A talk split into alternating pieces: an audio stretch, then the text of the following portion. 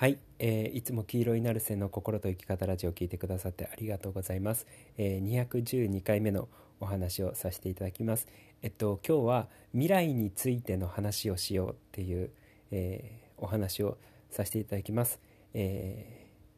ーまあ単純に未来についての話っていうのが増えるとすごくいいです。で、えっと、より良くなっていったりとかする、えー可能性が高まりますよっていうお話をさせていただきます。っていうのが、あのー僕昨日かな、えーちょっとパッて気づいたことがあったんですけれども、えーいろんな人との会話の中において、えっと、その会話の内容が未来についての話になりやすい人っていうのと過去についての話になりやすい人っていうのが綺麗に分かれるなっていうことをパッて思ったんですよ。だから、えーまあ、今ね、えーそれぞれのえ聞いてくださってる人がいろんな人と関わってたりとかすると思うんですけどその、えー関わってる人との内容が例えば、え地元の友達とか、えー家族とかってなると割と過去に対しての昔あったことだったりとか過去に対しての会話をしている、えーパターンっていうのが多くなっている人っていると思うんですよね。でもちろん この人との会話においてだと過去について話してることが多いっていう、えーでもでも別の人と話すと未来についての話これからの話だったりとかどうなりたいのかっていうことに対しての話っていうのが多かったりとかするっていうえーことってあると思うんですよ。でそれは誰しもがあると思うんですよね。この人との会話においては過去の話題が多いし要は思い出話に花を咲かせたりだったりとかすることが多いし、えこの人の会話に関しては、え未来について話すことが多い、えこれからどうなっていきたいのかとかどういうふうにしたいのかっていう未来に対しての会話が多いっていうのがあると思うんですよね。でこれって何気なく行われてるんですけどめちゃくちゃ重要だなっていうことにパッて気づいたんですよ。でなんでかっていうとこれもいつも話してる話なんですけれども人間って自分が見つめてる方向に、えーそのじ人生が進んでいくっていう話をしてるわけじゃないですか。で逆に言うと、えっと、過去に例えば、えっと、見つめている方に、えー進んでいくってことなので未来についての会話っていうのが多いとその未来に対してのリアリティとか臨場感が高まるわけですよね。その未来に対して妄想しちゃったりとか空想しちゃったりとか考えちゃったりとかしちゃうわけなので。でも逆に過去に対して、会話をしちゃって過去の会話をしちゃってると過去に対してのリアリティだったりとか臨場感っていうのが高まっていくわけじゃないですか。でそうなってくると例えば過去について話しちゃってると過去のリアリティが上がっちゃうので過去に縛られた今っていうのがやっぱり生まれちゃうんですよね。過去の自分とか過去起きたことだったりとか昔こうだったとかっていうその過去のリアリティっていうのがどんどん高まるのでそうなればなるほど新しい自分に変わっていくのってのは難しくなってくんですよね。要は過去の私があって今があるみたいな。で、そしてこれからもあるっていう発想になっちゃうので、過去の会話にをすればするほど過去に対しての臨場感が高まって過去から逃げられなくなっちゃうんですよ人間っていうのが。で逆に言うと未来の話をしている人であればあるほど未来に対しての臨場感があるのであの高まるので未来こうなりたいなとかこういう自分でありたいなとかこういう人生を送りたいなっていうところにリアリティが高まるのでそう過去から解放されてくるんですよ。要は過去の可能性とは全く違う、えー未来に対してのリアリティが高まってでその未来の方向に進んでいくっていうことなんですよね。そうだからこれは単純に言うとその未来について会話をすれば未来についてアファメーションをやってるのと同じようなことになるし過去について会話をすればその今までの自分はこうだったっていうことに対しての、えーアファメーションをかけてるのと一緒なんですよね。そうあのだからもう端的に言うと過去に対しての会話っていうのが多い人であればあるほど前に進めないっていうことなんですよ。ずっと過去に縛られてるので。そう。でも逆に未来に対しての会話っていうのが多い人であればあるほどどんどん前に進んでいける。人生を変えていくことができる。人生を前に進んでいくことができる。自分を変えていくことができる。自分をより良くしていくことができるっていうことなんですよ。そう。だから何気なく過去についての会話をしているトークっていうのと未来に対しての会話をしているトークっていうのはあのそれぞれの生活の中であるし誰に対し誰との会話だと僕そうなんですけどこの人との会話だと過去の話が多くなる。この人との会話だと未来に対しての話が多くなるっていう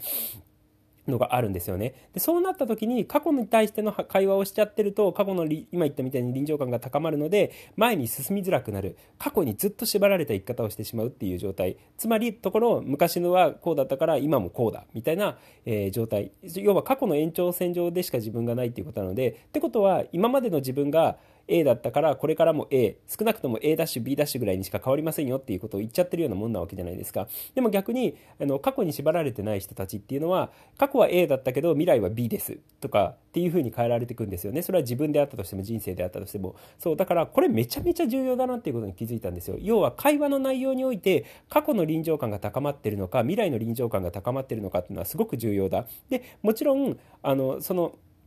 話している人この人との会話だと過去の臨場感が高まる。過去の話題が多くなる。この人との話題だと未来の話題があの多くなるっていうのはあると思うのでそうなった時に、えー、その過去の過去に対しての話題が多くなる、えー、人であればあるほど、えー、前に進みづらい。で逆に未来に対しての、えー話題が多くなる人ほど未来に進んでどんどん変化していけるっていうことが、えー、経験的に僕の経験的に考えても確かにそうだな。ってていうのをパンって思ったんですよ。あの過去に対して話してる人の方があの人生に変化っていうのが乏しくって逆に未来についての話っていうのが多い人であればあるほどどんどんどんどん前に進んじゃっちゃうんですよ。そうでそれが、えっと、経験的にもそうなんですけれども脳の仕組みから考えてもどう考えてもそうだっていうことをねパッてあの気づいたんですよね。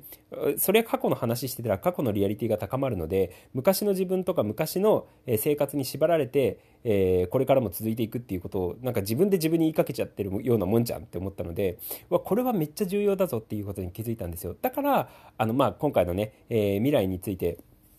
話す。未来についてあのの話をしようっていうことにつながってくるんですよね。そうだから僕らの会話の中でその誰かとの会話もそうだし自分自身の独り言もそうなんですけれども、えー、過去に対しての臨場感が高まるような、えー、話とか、えー自己会話って言っていいのかな？っていうのを極力少なくしてって未来に対しての会話だったりとか、えー、話っていうのが多くなるようにしていった方が圧倒的に人生は良くなるし自分も良くなるっていう。ことなんですよ。で、えっと、もちろんそういう未来志向どんどん前に進んでいこうっていう風になればなるほど過去に縛られてる人と温度差が絶対生まれてくるのでそう、まあ、これはもう僕が典型的にそうなんですけれども、えー、どんどん自分がより良くなっていこうっていう思いになってからその過去に縛られている人との温度差っていうのがめちゃくちゃ出たんですよそう僕は進みたいしより良くなりたいしそれは人生もより良くしたいし自分自身もより良くなりたいしもっと成長したいっていう思いがやっぱりあるんですよね。そうでもそうなってくるとあの成長してない人たちっていうのに少し違和感を感じるように、えー、なってきてでそれでいろんな人との温度差というかその距離が、えー、生まれてきたっていうのはすごいあったんですよ。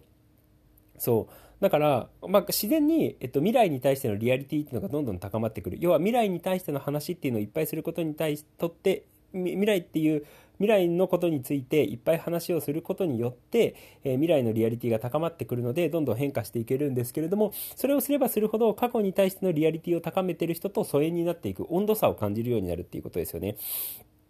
そうでえっとまあこれは一旦どっちがいいか悪いかっていうのは置いといたとしてもあのその別に過去にリアリティが高まってる人が悪いって言ってるわけではないんですよ。そうただ明らかにその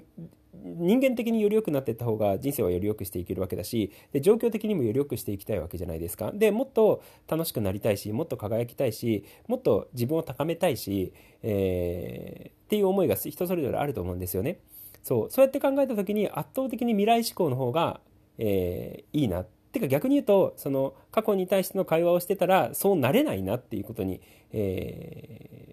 気づいた。でそれが経験的にも確かにそうだな。過去の話ばっかしている人ってその全然変わらないよなっていうこと。で逆に未来の話が多い人っていうのはどんどんどんどん前に進んでいくな。もちろんスピードの差はあったとしても未来についての話題が多い人であればあるほど変化っていうのはやまないなっていうことをねパンって気づいたんですよ。でそうなった時にその未来に対しての過去に対しての会話っていうのを減らして未来に対しての会話っていうのを増やす必要がある。でそうなったでそうなった時にそのこの人だと過去の会話が多いとかこの人だと未来の会話が多いっていうのはあるなって思ったんですよ。でそれは単純にその人が過去に対してのリアリティが強い人っていうのと,、えーと、未来に対してのリアリティが強い人に分かれるんだろうなっていうことをパンって思ったんですよ。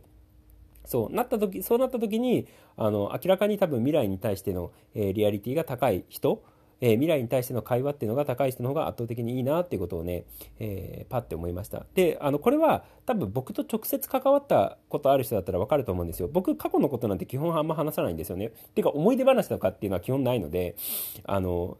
だってあの割と初めましてみたいな 人が多いのでそのどうなりたいのかっていうことしかやっぱ聞かないわけじゃないですか僕はどんな風になりたいんですかとかどういう状況になったら嬉しいんですかとかどんな生き方したいんですかとかどんな精神状態になりたいんですかとかどんな自分になりたいんですかとかどうなることが理想ですかとかあのー、ってことしか僕は聞かないと思うんですよね。そう。つまりニーズしか聞かないわけじゃないですか僕は。多分関わったことある人だったら分かると思うんですけれどもどうありたいのかっていうことを基本聞くと思うんですよ。でもそれってさ未来に対未来の自分とか未来の状況に対して僕は話してるわけじゃないですか。とだから圧倒的に 未来志向しか僕はないんですよね。そう。それはあのー、なんつうのその俺がすごいとか言ってるわけではなくてその仕事柄そうならざるを得ないわけじゃないですか。解決が目的なので僕の場合は。そう。でも、あの、結果、それが別にそういうことをやってる人じゃなかったとしても、未来についての話をしているのか、過去についての話をしているのかっていうのは圧倒的に自分の人生に影響を与えますよっていうことです。で、経験的に考えても、理屈、その理論的に考えたとしても、未来についての会話が多い人であればあるほど前に進みやすいですよ。で逆に過去についての会話が多い人であればあるほど前に進めないですよっていうことです。で、そうなった時に、じゃあ未来の会話した方がどうでもいい、あの、未来の会話をした方が圧倒的にいいじゃんっていうことなので、で、かつ、あのそうなってくると絶対そういう仲間がねあの必要というか、えー、自分が未来志向になればなるほど未来のことを話せば話すほど、えー、周りの人も未来のことを話す人が多くなってくるのでそうあので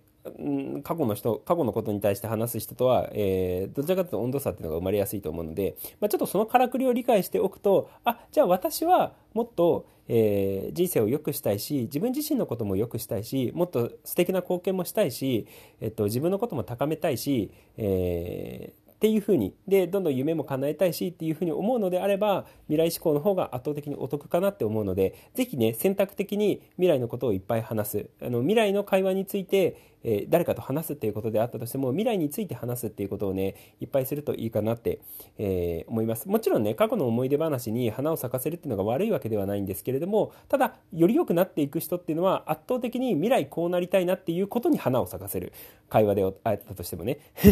こうなったら嬉しいしいなとかこうなったら理想だなっていう未来についての話題を選びながらそっちに花を咲かせる傾向が圧倒的にあるのでそうあのぜひねそういうあのもし今のあの話いいなって思った人に関してはその未来のことについていっぱい話して、えー、もしくは話す相手がいませんっていう人なのであれば自己会話として、えー、自分と自分との対話それも内観ノートだったりとかを使いながら、えー、未来についていっぱい話していただければいいかなって思います。そんな感じです。ということで、えー、今日も黄色いなるせの心と生き方ラジオ聞いてくださってありがとうございました。あ明日からかな？今多分、えー、1月これ1月30か31かちょっとわかんないんですけれども、えーまあ、いつも言ってるみたいに2月1日から YouTube と、えー、ポッドキャストのコンテンツを完全に分けるので今 YouTube に、えー、ポッドキャストのコンテンツも上げてるんですけれども、えー、2月1日からは、えー、ポッドキャストはポッドキャストだけにして YouTube は YouTube の動画だけにしてっていうふうに、えー、コンテンツを分けようと思うので、えーあまあ、今 YouTube でねポッドキャスト聞いてる人に関しては、えーポッドキャストの方にも遊びに来ていただければいいかなって、え思います。そんな感じです。ということで、えー、今日も黄色いナルセの心と生き方ラジオを聞いてくださってありがとうございました。じゃあね、ありがとう、またね。